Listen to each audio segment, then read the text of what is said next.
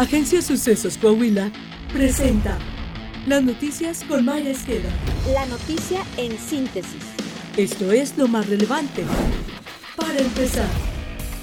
El cuerpo de la joven Devan Escobar fue localizado en una cisterna ubicada en el interior de un motel cercano al sitio en el que se vio por última vez. Un empleado del establecimiento reportó haber percibido olores fétidos en el lugar y las autoridades ubicaron el cuerpo sin vida de la joven.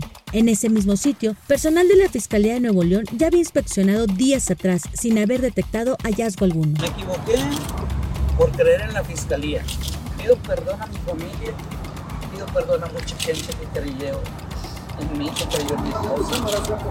Fueron muchos días y la Fiscalía no hizo su trabajo correctamente. Me equivoqué porque confié en la fiscalía. Vinieron aquí cuatro, cinco, seis veces, no sé cuántas, ustedes las deben de saber. Y no hicieron su trabajo. Según la Asociación Mexicana de Instituciones de Seguros, cada día fueron robados 170 autos asegurados en nuestro país durante el último año. Nissan y General Motors son las marcas que concentran la tercera parte del total de vehículos robados. Las siguen Honda y Volkswagen, Toyota y Ford, además de Chrysler y Remolques, mientras que Kia y Mazda registran porcentajes mínimos de hurto. Banorte ya inició las conversaciones con el grupo City para adquirir las franquicias Banamex y tener acceso al Data Room. Así lo informó Marcos Ramírez, director general del grupo.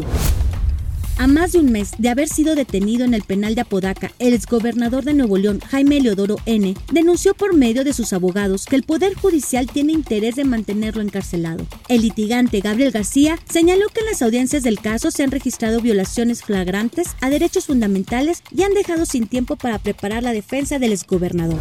Internacional. Honduras extraditó a Estados Unidos al expresidente Juan Orlando Hernández para enfrentar cargos por tráfico de drogas y de armas. También se le acusa de haber recibido un millón de dólares por parte de Joaquín Guzmán Loera para operar en aquel país.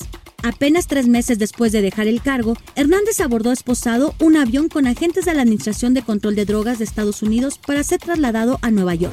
Coahuila. El gobierno de Coahuila amplió su operativo de seguridad en la frontera con Texas, en la zona que comprende a Piedras Negras y Nava. Con la participación de un helicóptero, 47 unidades y 250 elementos, se habla ya de las primeras detenciones de traficantes de personas. Ahorita están viendo operativos muy grandes en la frontera.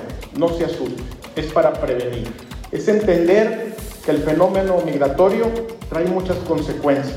Lo atendemos en materia de derechos humanos, pero saben perfectamente que la llegada de un número extraordinario o un flujo extraordinario de migrantes, pues nos trae también distintas consecuencias en seguridad, en salud y en otras cosas que luego se dan. Está usted bien informado. Sucesos Coahuila.